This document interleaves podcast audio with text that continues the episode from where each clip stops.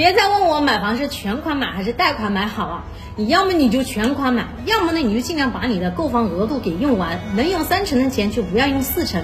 那至于是选等额本金还是等额本息好呢？如果你有提前还房贷的计划，那么你就选等额本金，但是前期的还款压力会比较大。但是如果你承受不了，那你就选等额本息，每个月的月供压力会比较小，但是它总的利息会比较高。